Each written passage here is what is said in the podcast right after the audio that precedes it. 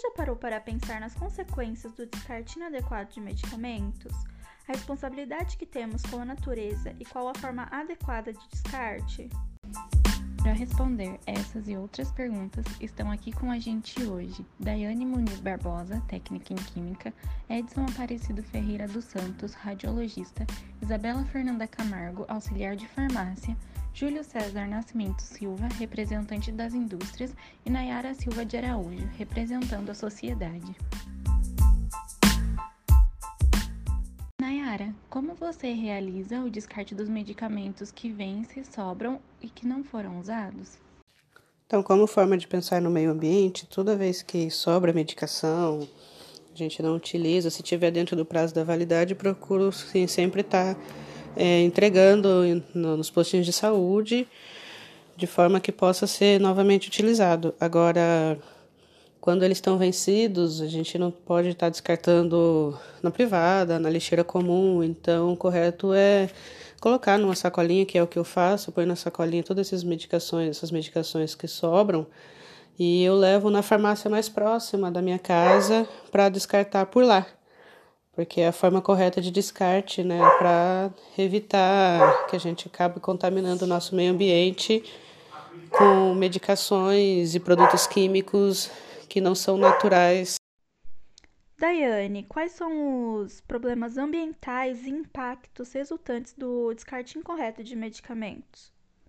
Boa tarde, pessoal.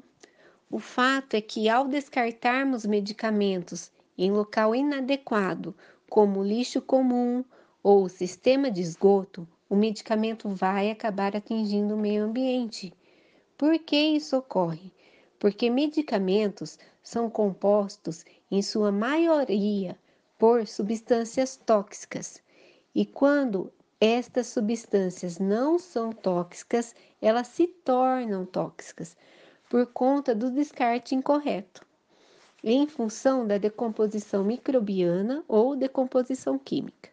Sendo assim, essas substâncias vão sendo degradadas e atingem o solo, a água, através dos lençóis freáticos e podem afetar os organismos vivos, como os rios, os peixes, as algas e assim por diante. E como isso é um ciclo, nós, seres humanos, também vamos ser atingidos ao bebermos dessa água ou consumirmos esses animais. É isso. Júlio, a Política Nacional de Resíduos Sólidos prevê a logística reversa, ou seja, a devolução do produto ao fabricante para o descarte. Porém, os medicamentos ainda não estão incluídos na lei, não é mesmo? É, Letícia, é, realmente desde 2010 tem uma lei que é a 12.305, uh, ah, que institui a Política Nacional de Resíduos Sólidos, que prevê o que nós chamamos de responsabilidade compartilhada que se trata de um conjunto de atribuições entre a cadeia do produtor, que seriam uh, os varejistas, os fabricantes, né, a indústria de maneira geral, até o consumidor final. Além disso, está implementada uh, a logística reversa, que se trata de meios destinados a viabilizar a coleta e a restituição dos resíduos sólidos, né? a reutilização desses resíduos sólidos no setor empresarial, na indústria, uh, dando sendo responsabilidade da indústria, né, do produtor, a sua destinação uh, ambientalmente adequada. Então, o consumidor final poderia devolver os medicamentos vencidos até o produtor, até o fabricante, e ele que deve, devia de dar o destino correto. Porém, nessa lei não está listado os medicamentos propriamente dito. Estão listados uh, outros, outros uh, resíduos, como pneus, fluidos lubrificantes. uma saída para isso são os acordos setoriais entre o poder público e os produtores. Essa, essa medida poderia solucionar o problema tendo em vista a implantação da responsabilidade compartilhada, mas esses projetos ainda estão em fase de elaboração no Senado brasileiro. Edson, no Senado existe dois projetos de lei. É a Lei PLS 33 de 2012, que autoriza a venda de medicamentos por dose, e a PLS 148, de 2011, que inclui o descarte de medicamentos na Política Nacional de Resíduos Sólidos. É, explique um pouco para a gente o contexto que esse projeto seria aplicado. Boa tarde, pessoal. Então, pode haver necessidade de um remédio do qual se use apenas quatro comprimidos, no qual a caixa vem com 12 ou 20. Então, o ideal é que haja oportunidade para que as pessoas possam comprar o remédio dentro das suas necessidades.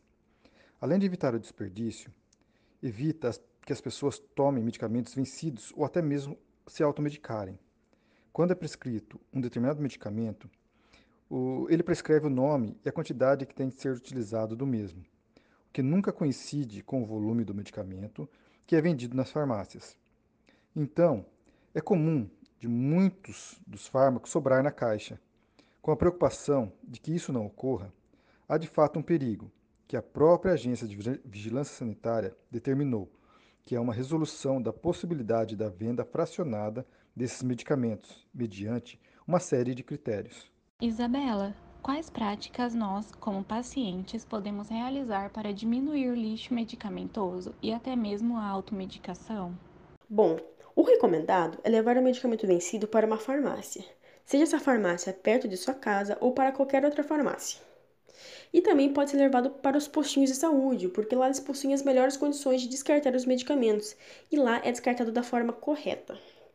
Bom, possui algumas práticas também que nós podemos seguir para tentar diminuir o nosso lixo. Por exemplo, como fazer uma lista dos medicamentos que já possui em casa, comprar a quantidade mais próxima do tratamento prescrito, nunca interromper o tratamento médico por conta própria, comprar medicamentos apenas quando for realmente necessário, nunca guardar medicamentos vencidos ou que já tenham encerrado o tratamento, e caso não tiver nenhuma farmácia ou nenhum postinho de saúde, o certo é procurar a vigilância sanitária. Bom, esse foi o Farmaco News, podcast mais importante do seu dia. Eu sou Mariana Silva.